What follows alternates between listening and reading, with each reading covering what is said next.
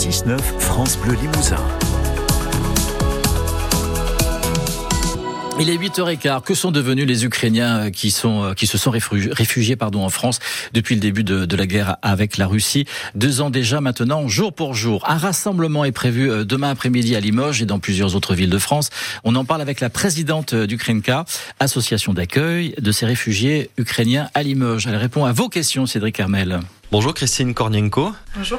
Après deux ans de guerre, vous, êtes dans quel état d'esprit? On est bien motivé pour l'aider Ukraine encore plus que c'était euh, les premiers jours de la guerre. Parce qu'on comprend que euh, la guerre malheureusement n'a pas fini et on a besoin que approcher la, victoire de l'Ukraine. Est-ce que vous avez justement, vous parlez de la victoire de l'Ukraine, est-ce que vous avez des, des proches dans l'armée euh, ukrainienne? Est-ce que vous arrivez à leur parler? Est-ce que vous avez encore des contacts avec eux après deux ans de guerre? Oui, ça dépend les personnes qui sont à la front, est-ce qu'ils sont à la première ligne ou pas.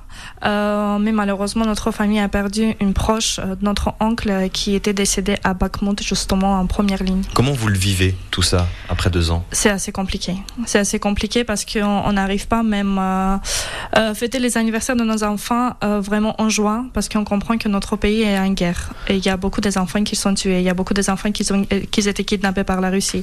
Et malheureusement, l'esprit et l'état psychologique, des fois, c'est très compliqué. Mais malgré tout, on continue et euh, on essaie de faire le mieux possible pour, euh, pour aider les Ukrainiens et l'Ukraine. Et comment ça se ressent, tout ça, au, au quotidien euh, Vous parlez de cet état psychologique. Comment ça se ressent au quotidien? Est-ce que ça a des conséquences? Ça a des conséquences peut-être pour nos vies personnelles parce qu'actuellement, on n'a pas de vie personnelle. On travaille que pour l'Ukraine en jour et nuit, 24 heures sur 24, on répond aux appels, on répond aux mails. Euh, on est en train de mettre en partenariat les, euh, les projets euh, pour aider l'Ukraine, par exemple, le centre de réadaptation qu'on a mis en place en partenariat avec le ville de Lviv, réadaptation et rééducation des, des, des, militaires et des familles qui étaient blessées. Donc on est, on est en train de travailler, on, on travaille toujours.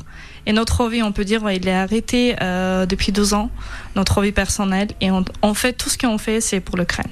Vous parliez de la communauté ici ukrainienne. Combien il y a d'Ukrainiens ici euh, à Limoges et en Haute-Vienne et, comment est-ce que vous les aidez, ceux qui sont restés ici à, Limoges? Alors actuellement, je dirais qu'on a 200-250 personnes, euh, ça c'est sûr, qui sont à Limoges. Euh, on aide via notre association en organisant différentes actions comme par exemple les ateliers pour les enfants de l'art, les sorties. Ça veut dire que cette action, ce n'est pas juste des livraisons de colis comme vous le disiez, c'est aussi rassembler les Ukrainiens qui sont ici en, en Haute-Vienne. Oui, parce que euh, le moment qu'on distribue les colis alimentaires, les personnes, les Ukrainiens, ils parlent entre eux, on les donne les informations concernant l'administration. Et euh, ça, c'est aussi euh, c'est un grand aide aux Ukrainiens localement, car ils se sentent qu'ils ne sont pas tous seuls. Et cette manifestation qui se déroule donc samedi, est-ce que c'est aussi pour rappeler que la guerre, elle est ici aux, frontières de l'Europe à 2 heures, 3 heures d'avion de, de Limoges? Exactement. Cette manifestation est nationale. Et euh, on veut rappeler que la guerre continue malgré, tout que si aujourd'hui on ne protège pas l'Ukraine, malheureusement le Poutine il peut attaquer les autres pays européens. Et donc, euh, il faut être vigilant pour notre société aujourd'hui. Est-ce que vous avez l'impression que, les Français, depuis euh, quelques mois, ont, oublié que cette guerre se passait à leurs frontières? Oui, malheureusement. Au début, c'était bien solidaire. Les Français ils étaient bien solidaires en menant les manifestations, en nous aidant euh, beaucoup financièrement et autrement.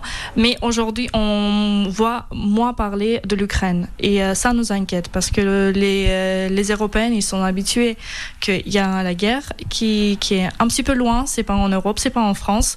Donc, ils sont tranquilles. Mais il faut dire que les Ukrainiens ne peuvent jamais s'habituer à ça. C'est pour ça qu'on continue à manifester. Et on a organisé déjà deux manifestations et on va continuer de le faire car on comprend que c'est un des moyens de, d'annoncer les atrocités de la guerre que Poutine le fait. Vous, à titre personnel, est-ce que vous espérez un jour rentrer chez vous, ne serait-ce que quelques jours? Ou est-ce que c'est pour l'instant euh, encore compliqué? Oui, je viens de Kiev. Euh, aujourd'hui, je ne peux pas rentrer malgré euh, que je veux.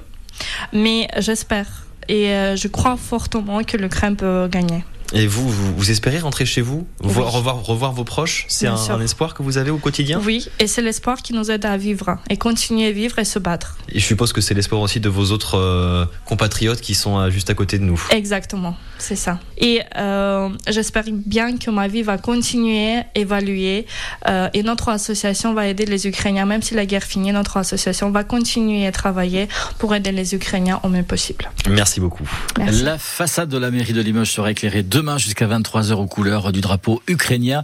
Interview de Christine Konenko, la présidente d'Ukrenka à Limoges. En réécoute sur notre site francebleu.fr Limousin également sur l'appli ici.